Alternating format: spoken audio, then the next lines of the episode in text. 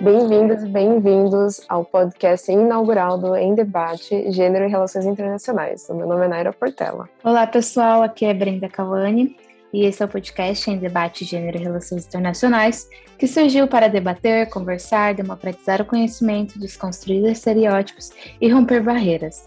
Acreditamos que todo conhecimento deve ser compartilhado.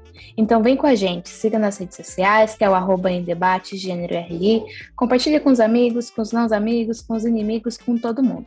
Mas sem mais delongas, nesse primeiro episódio, vamos falar nada menos que imigrações internacionais no contexto da pandemia. Sim, eu sei que estamos todos cansados desse assunto envolvendo a pandemia, que não aguentamos mais viver a história, mas infelizmente precisamos falar desse tema.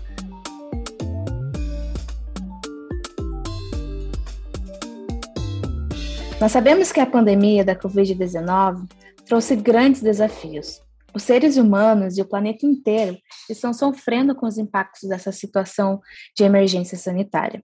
A pandemia tem sido responsável por uma crise mundial no setor da saúde e na economia, mas também veio acelerar a, a, a tragédia socioeconômica cotidiana que assola a esmagadora maioria dos migrantes e refugiados. Vale destacar o que tem como destino a América Latina, segundo os dados da, da Organização Internacional de Imigração, que é a OIM. A crise desencadeada pela Covid-19 tem consequências transformadoras para toda a vida em todo o planeta. Enfrentamos circunstâncias que desafiam não somente a organização da circulação econômica, mas também a geopolítica dos Estados-nação e o papel que as áreas da fronteira ocupam nessa política. Juntamente a isso, nas últimas décadas, as migrações internacionais vêm sendo intensificadas no discurso da mídia, no discurso político e no discurso acadêmico, em diferentes países e realidades nacionais. Diferentes autores dentro dessa discussão têm se esforçado, então, para interpretar as razões pelas quais o mundo cada vez mais globalizado, paradoxalmente, produz políticas migratórias marcantes pela ma maioritariamente pela uma contenção e restrição à mobilidade de imigrantes, as famosas barreiras migratórias, e refugiados. E agora, com a crise sanitária no mundo, as restrições ainda maiores, com barreiras sanitárias e, e fechamentos de fronteiras, e, consequentemente, no aumento dessas barreiras migratórias, o aumento da, xenofobia e o agravamento da vulnerabilidade dessas pessoas tem se intensificado. Abordar esses temas são delicados e eles requerem muito cuidado, preparo e sensibilidade, pois ao longo dessa conversa que vamos ter aqui, vamos talvez lembrar dores profundas, situações de violência e de violações de direitos humanos que e além de detalhes de vida íntima e familiar de pessoas imigrantes que estão dessas, nessa situação. O tema sobre migração internacional e pandemia, ele é complexo. Nós temos vários assuntos que podem ser abordados dentro deles, mas no programa de hoje a gente escolheu abordar é, dois aspectos, principalmente, a xenofobia e o agravamento da vulnerabilidade. Em relação à xenofobia, é, esse aspecto ele está muito presente em relação aos asiáticos. A xenofobia contra asiáticos ela não é nova, ela vem pelo menos desde o século XIX, principalmente no Ocidente, porque a gente tende a ver culturas que são muito diferentes da gente como algo exótico. Então, já no século XIX, é, se usava a expressão perigo amarelo para se referir principalmente aos chineses. Não só os chineses, mas na verdade todo o leste asiático. E no primeiro momento, ela, essa expressão ela pode parecer datada, mas ela continua muito atual, principalmente o conceito dela. A gente pôde perceber, principalmente no início da pandemia, a xenofobia contra asiáticos. Inclusive, teve um jornal francês que chegou a colocar como manchete a expressão alerta amarelo e colocou no editorial o título, o título Perigo Amarelo. Com o coronavírus, com tudo que está acontecendo, é, acabou que houve um aumento é, da xenofobia, como eu disse, em especial contra pessoas asiáticas. Justamente para combater esse tipo de crime, surgiu nos Estados Unidos o movimento Stop Asian American and Pacific Islander Hate. Esse movimento ele é bem específico no sentido de combater a xenofobia contra asiáticos americanos e pessoas que nasceram, que são da, de ilhas do Pacífico. Só que 16 de março de 2016, agora de 2021, houve um ataque no estado da Geórgia que acabou matando oito pessoas, dentre elas seis mulheres asiáticas. Então, o ataque foi claramente xenofóbico. E esse é, é um exemplo marcante que aconteceu recentemente, mas ao longo de 2020 e 2021 a gente viu um aumento de ataques, não só nos Estados Unidos, mas em outros países também. Além disso, esse, esses ataques não, esse ódio, ele não foi, ele não tem origem apenas no vírus. Tem pessoas que acabam inflamando todo esse ódio. E uma dessas pessoas era o ex-presidente Donald Trump. Ele fazia duras críticas ao governo chinês e ele se referiu diversas vezes ao coronavírus como Chinese virus, vírus chinês. E ele chegou até a usar a, a expressão Kung Flu. Só que ele não foi o único. Como a gente sabe, a gente bem viu aqui no Brasil, o presidente Bolsonaro, ele também, ele justamente por ser um, um ávido seguidor, tanto da retórica quanto das falas do Trump, ele também acabou adotando esse posicionamento de atacar a China também usou expressões como vírus chinês e mais recentemente vacina para se referir à vacina desenvolvida pelo Butantan em parceria com o laboratório chinês Sinovac. E que vem o que vem intensificando cada vez mais a xenofobia, né? E hoje em dia, com a tecnologia, através das redes sociais, mas principalmente através do WhatsApp, que a gente sabe que existe uma rede aí com fake news, e eles colocam os chineses, né, a comunidade asiática como um todo, mas principalmente agora nesse momento, a China, né, devido ao coronavírus ter, não ter surgido lá, mas ter estourado lá, né, porque a gente não sabe de fato onde surgiu, mas de que lá teve o primeiro caso e, e associam ao vírus chinês, né? E eles colocam cada vez mais essas pessoas em uma, em uma posição de vulnerabilidade, e a população brasileira que compartilha com isso, enfim, todo indivíduo que compartilha e recompartilha, tá, intensifica cada vez mais essa situação, né? Sem contar que muitos que estão fazendo esse ato, esse compartilhamento, não têm consciência de que estão praticando uma violação de direitos humanos, que estão praticando um crime, digamos assim, né?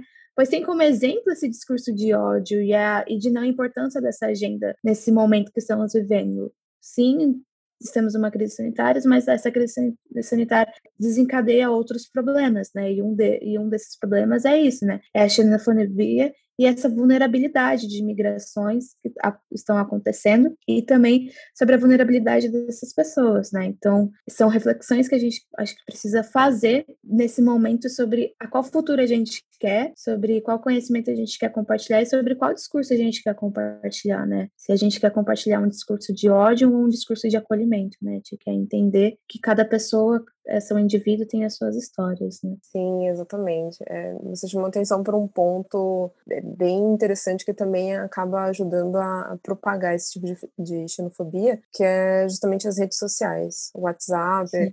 hoje em dia, tá. Todo mundo tem, todo mundo tem um smartphone, consegue usar o WhatsApp e entrar nas redes sociais. Principalmente no, no começo de 2020, as pessoas costumavam compartilhar muitos vídeos que acabaram se mostrando fakes, por exemplo, um vídeo de uma sopa de morcego que Sim. na verdade nem era na China, era em outro lugar, e, e nem se sabe exatamente é, quem, quem que fez essa ligação entre o coronavírus que estava nos animais e, e, que veio parar na gente. Mas mesmo assim, as pessoas usam muito o WhatsApp e vão, vão compartilhando. E a, a pandemia só serviu para resgatar esse preconceito que, na verdade, não só esse, né? Vários outros, mas que as pessoas têm contra asiáticos, chineses em especial, né?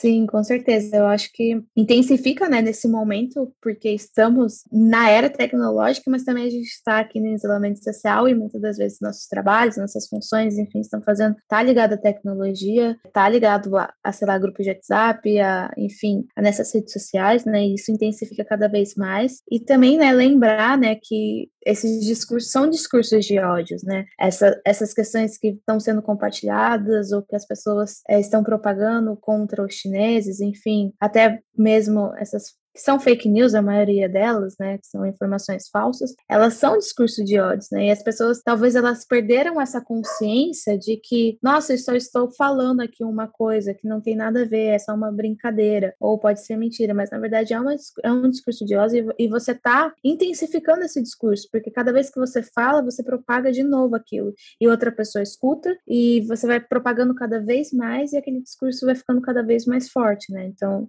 é muito delicado e, as pessoas talvez precisam colocar um pouquinho da mão na consciência e falar assim, não, precisamos parar, porque isso é de fato um discurso de ódio. Se colocar, sabe, aquela famo a famosa frase, se coloca no lugar do amiguinho, se coloca no lugar da pessoa, de como você se sentiria, né? sendo propagado várias coisas sobre a sua origem, sobre quem você é, né? Então... Sim, exatamente. Como a gente mencionou anteriormente, né? É, aqui a gente vai tratar dois aspectos. Né? E o outro seria em relação à vulnerabilidade. Especificamente, a vulnerabilidade de imigrantes é, é algo bem amplo, assim. Então a gente optou por focar na vulnerabilidade das mulheres migrantes. É importante lembrar, o migrante ele ele já é vulnerável.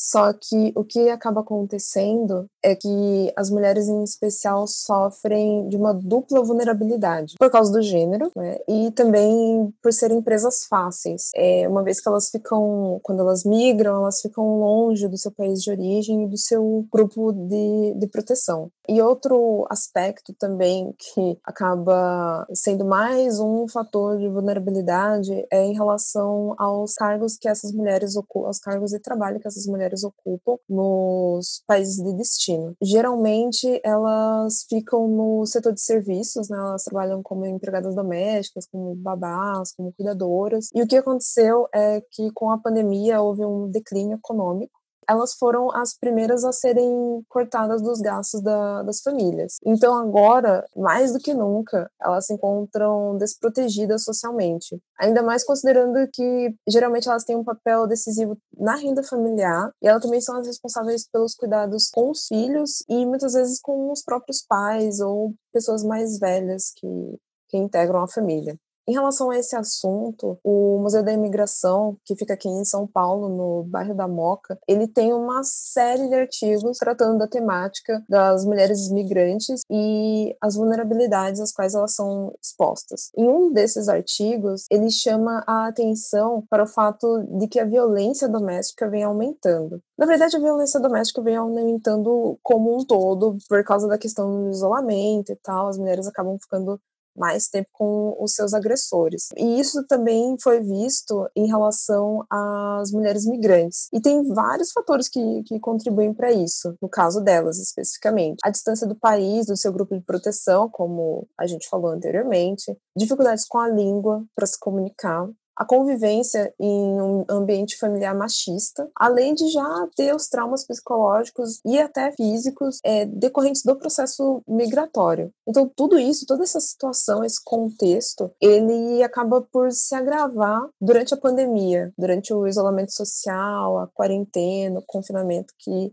a gente está passando. E uma questão que as pessoas podem se perguntar é: está sendo feita alguma coisa para mudar essa situação e amenizar essa vulnerabilidade dessas mulheres migrantes? A resposta é sim. O que vem acontecendo é um fortalecimento das redes criadas e mantidas por mulheres migrantes, principalmente através da distribuição de cestas básicas e apoio no acesso a programas de assistência social. Só que um problema que acaba surgindo dessa ajuda que elas prestam é que os coletivos esses coletivos, eles estão tentando tapar o buraco do Estado, porque na verdade o, o, serviço que eles estão fazendo agora, principalmente em ajuda com cestas básicas, é obrigação do Estado. E, e, isso acaba indo muito além da capacidade que esses coletivos têm. Porque, assim, na verdade, esses coletivos, eles foram criados para lutar por direitos e para dar voz aos migrantes. Inclusive na luta extremamente relevante pela regularização de trabalhadoras domésticas. Então, esse é um, é um outro problema que, que acaba surgindo, né? Quem vai vai cuidar do cuidador, mas é importante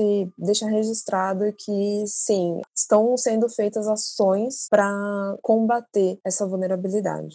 É, então, no início também de 2020, né, o secretário da ONU, né, ele fala, né, o Antônio Guterres, né, no caso, ele afirmou, né, que a crise do coronavírus seria, tipo, como se a gente fosse Ai, como seria o maior teste da humanidade, né, desde, desde a Segunda Guerra Mundial, né, porque acendendo essa alerta, né, para as organizações internacionais, governamentais, os próprios estados, os defensores de direitos humanos, os governos correram contra, é, correrem contra essas situações, né, porque a gente sabe que não é só uma crise sanitária, mas tem crise, uma, uma crise econômica ao mesmo tempo, existe crises políticas em determinados cantos do mundo, principalmente aqui dentro do Brasil, isso que vai desencadear desencadeando cada vez mais problemas e intensificando esse tipo de esse tipo de práticas, né, querendo ou não, esse tipo de violações de direitos humanos, esse tipo de discursos de ódio, né? Então, é realmente um desafio e é realmente é difícil viver a história e a gente precisa encontrar mecanismos, enfim, forças que façam a gente combater esse tipo de coisa, né?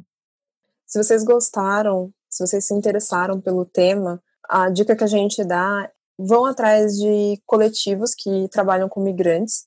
Aqui em São Paulo tem o Museu da Imigração, é só entrar no site. Eles têm vários artigos sobre o tema, como eu já havia mencionado, e também falam sobre esses coletivos. Para além disso, né, dessas dicas de coletivos, de instituições que estão fazendo trabalho, procure na sua cidade. Se você não está em São Paulo, procure instituições na sua cidade que estão fazendo esse papel. Procure saber sobre mais sobre esse assunto, leia artigos, enfim, de informações verdadeiras. Veja se essas informações que estão vindo para vocês elas são verdadeiras e ajude a combater a esse discurso, não compartilhe com esse discurso, não compatue com esse discurso e não propague esses discursos, para que assim a gente possa aí transformar um pouquinho desse mundo que está hoje, né, e combater essas coisas ruins que a gente tem. E se vocês gostaram, por favor, siga a gente nas redes sociais, lá no Instagram, no arroba é, em debate gênero e RI. Deixem sugestões para a gente sobre o que vocês querem que a gente fale, enfim. A Naira, ela não falou, mas ela é advogada e formada em Relações Internacionais. Eu sou formada em Relações Internacionais também, especialista em Direitos Humanos. Então, é isso, gente. É, a gente nos, vamos nos encontrar, então, toda segunda-feira e todas as informações que a Naira falou vão estar na descrição. E é isso, muito obrigada por você estar escutando até aqui e nos vemos na próxima segunda-feira. Até breve, tchau. É isso aí, tchau, tchau.